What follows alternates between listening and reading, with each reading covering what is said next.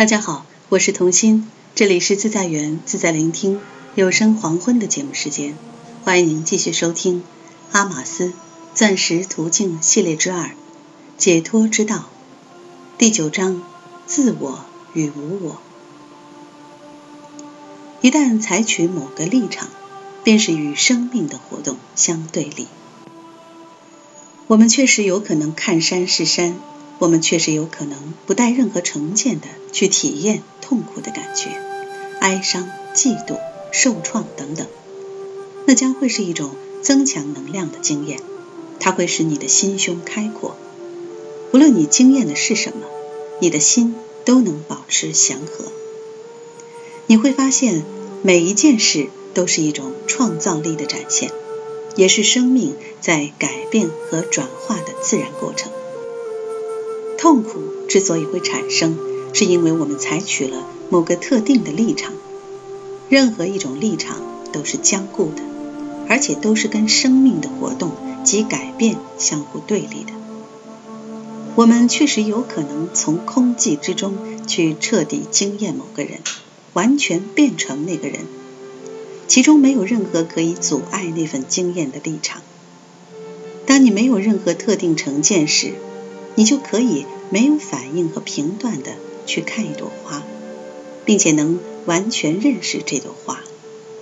这种对事物彻底开放、没有僵固定见的态度，就是实相，其中没有任何排斥、论断和局限。这份开放性能够允许本体以各种方式实现出来。我们确实可以认清自己受苦的原因。永远都在以各种的立场塞满自我。当这种情况产生时，你就无法鲜活的、直接的、单纯的去经验事物了。甚至你会发现自己的身体是沉重和迟钝的。如果能够放空，身体会因此而变得轻盈。它不再是你经验的一种障碍。身体就是你在这个物质世界的定位。但是你的经验不需要被它的形状或构造所局限，你基本上只是一个开放和敏锐的个体，它没有任何定见，也没有任何限制，不论是情绪上的、本体的、生理的，或是心智上的限制。一旦能允许自己变得如此开放和自由，你就会体认到，你只是一股慷慨而充满着爱的能流。源源不绝的爱是被自我观念所阻断的。爱这股活水从不去思考给予或不给予，它只是源源不绝的涌出来。成见就是一种局限，它会障蔽住你的心。如此一来，你的心就无法释放出甜美的汁液了。只要你还以为自己是个独立出来的个体。而且仍然想获取什么，以及想保护自己，你就会障蔽住爱。爱能够摧毁所有的阻隔，爱跟你我都无关，爱就是空寂之中的创造活动，爱也是自由的产物。当你的身体和心智不再受制约时，身体和心智就会变得和谐。那时，他们所表达的一切都会是充满着爱和富足感的。我们的存在最自然的活动便是爱。从自由之中所展现出来的，往往是爱、良善、甜美和满足。如果所有的观点都消失了，完整和真实的爱就会出现。爱一旦出现，获取及自我保护的活动就不见了。这时，你的身体会变成接引爱之泉的管道，爱会自然的涌出。这份开放的心胸和从其中所涌出的爱，将会使每一件事都以最佳的方式发生。处在这样的境界里，你不会有任何想要获取、保留，甚至是给予的想法，里面没有任何自他之分。孤岛不见了，剩下的只有爱、空寂和整个宇宙。除了展现出那份爱之外，你什么也不是。当你发现自己有某种观点升起的时候，如果能允许它放松，允许你的心放下，爱就会自然涌现出来。那时你会看见，你并不是一个孤立的个体，你会直接体认到，我们都是同一个东西的个别展现，我们都属于同一个东西的一部分。在最根本的层次上，事情的真相就是如此，万事万物都是一体的，界分感只是你所抱持的一种信念，而它会阻断你心中自然涌现出来的爱。任何一个人放下自己的成见时，整个人类都会受惠。我们必须认清，企图获得解脱及源源不绝的爱是徒劳无益的事，因为这不是凭着累积或企图心就能达成的状态。你必须了解整个情况，看看你是不是在保持着想要获取的观念，而且你的观念会阻断爱的活水。一旦停止那份想要获取及自我防卫的活动，解脱和爱就出现了。我们现在已经认清，自我的定见会阻碍我们的开放性与解脱，而如实见到实相，却会带来自然的秩序。现在我们可以问问题了。学生问：人格九型的说法和你刚才所说的孤岛有什么关系？阿玛斯答。人格九型只是把孤岛分成不同的类型罢了。学生说：“这一点我了解，但是你刚才说地球上有多少人就有多少座岛，这样看起来九种类型似乎太少了一点。”阿玛斯达：“地球上有各式各样的人，人格九型只是其中的一种区分方式，但即使是某个特定的类型，其中也还是有不同的差异。”没有两个人是完全相同的，可是从另外的角度来看，所有的人都是相同的。基本上，所有的人格类型都是从同样的观念出发的。每个人都在护卫自己，每个人都在为自己谋福利。一旦认清集中焦点在自己身上，或过度关心自己的私人生活，都会阻碍实相的自然秩序。你就会心甘情愿的去爱了。慷慨的心胸是不会受到威胁的。你会看到，慷慨才是我们的本质。放下成见是没有损失的，你反而会获益无穷。但是又没有一个自我在那里收获什么。收获是属于大家的，属于全宇宙的。你会因此而感受到自由、喜悦、圆满和快乐。但是这些感觉并不属于你，它们是属于全宇宙的。当任何一个人放下他的成见时，整个人类都会受惠。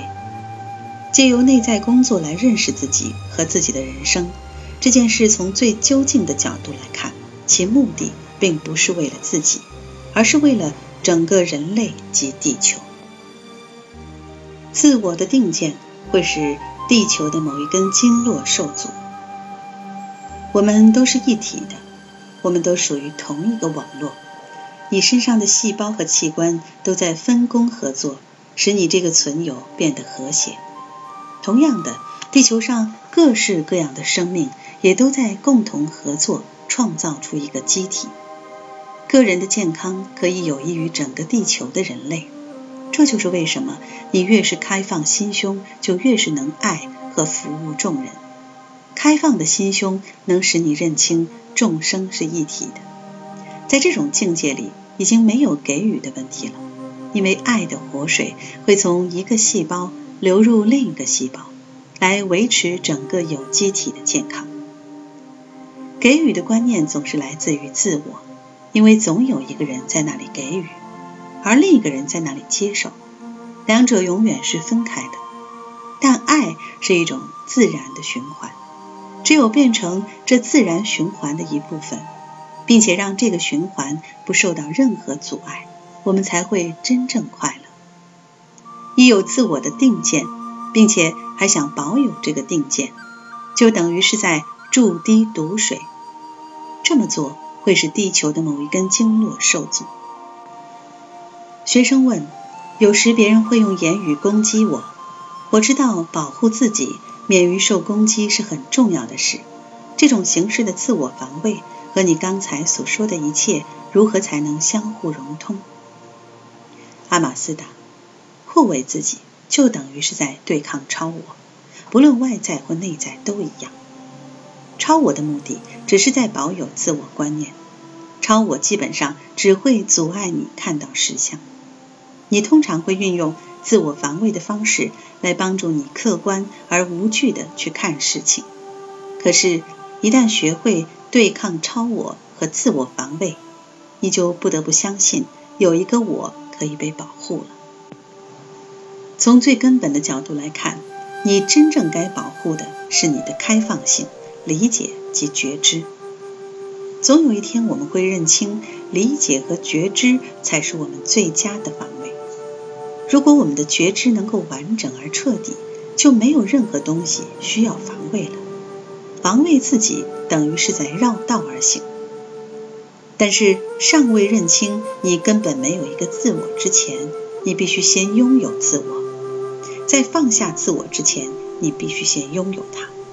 如果你的自我是四分五裂的，你很难放下它；如果你的自我充满着恐惧、沮丧，或者已经四分五裂到无法处理现实的程度，你自然会竭尽所能地保护它。你不可能开放心胸，因为这意味着你会丧失自己的边界，这真是太恐怖的事了。学会保护自己，免于遭受攻击，你确实会变得比较坚强。心胸也比较容易开阔。我们以为去爱会丧失自己，但丧失的其实是自我的疆界。能够给予和无私的去爱，意味着你不再被坚固的观念所捆绑。我指的并不是你从此不再做人了，而是你对所有的经验都保持开放的态度，不再受到心智建构的捆绑。与自我观念相比，这种想法是非常激进的。我们终生都活在自我观念之中，我们所有的概念、理想和焦虑都是从这个观念发展出来的。我们总认为有一个我需要延续下去，而这个我是奠基于特定的局限之上的。我们既是存在，也是本体，存在不需要任何边界。而且存在和最根本的宇宙能量是没有差别的。在形体上，我们跟别人确实有差别，我们各自拥有不同的身体。但是在根本的层次上，我们是没有差别的。我们的身体都是那最基本的能量，或是根本意识的展现。我们都是同一个大海里的浪花。一旦认清了这一点，你会禁不住的想要去爱。爱不是一种损失，爱只是一种存在。我们通常以为去爱就会丧失自己，其实我们丧失的只是自己的疆界罢了。爱意味着你不再认为自己跟别人是有差别的。学生问：如果一个人真的敞开了他的心胸，旁边的人会受到什么影响呢？阿玛斯达。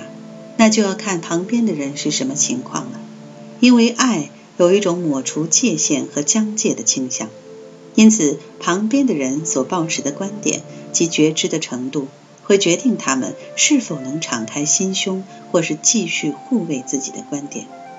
有时，爱会令身边的人感觉受到了威胁，而必须去强化他们的自我防卫。从长远来看。爱终究会让身边的人也敞开心胸，但是要让这件事发生，你必须先建立起完整的理解，然后才能创造出一个管道，让爱流过来。缺少了理解，一定会有障碍。爱与理解是相互影响的，爱需要靠理解来帮助它消弭所有的障碍。爱是最基本的能源，而理解这个管道，则能将它输送到需要它的地。学生问：“你对核武器有什么意见？”阿玛斯答：“没有任何定见，并不意味你对周遭的事漠不关心，或是对周遭所发生的事采取消极态度。如果你的心真的打开了，那么自发性和积极的行动自然会出现。有人问过一位智者有关核能方面的问题，他回答说：“核能既不是正面的，也不是负面的，重点在于我们对它所抱持的态度，以及我们到底是从自我的角度，还是从开放的角度来看待它。就像我们对金钱、性、日光或山岳所抱持的态度一样，真正决定它是负面或正面的。”其实是我们的观点。核能可以用在最好的途径，也可以用在最糟的目的上，端看那些在利用它的人所抱持的是什么观点。如果我们是从自我的角度来利用它，充满着恐惧和贪婪的自我保护欲望，那么这股能量就会被用在权力斗争和相互毁灭。核能并不是问题所在，问题出在。我们的观点。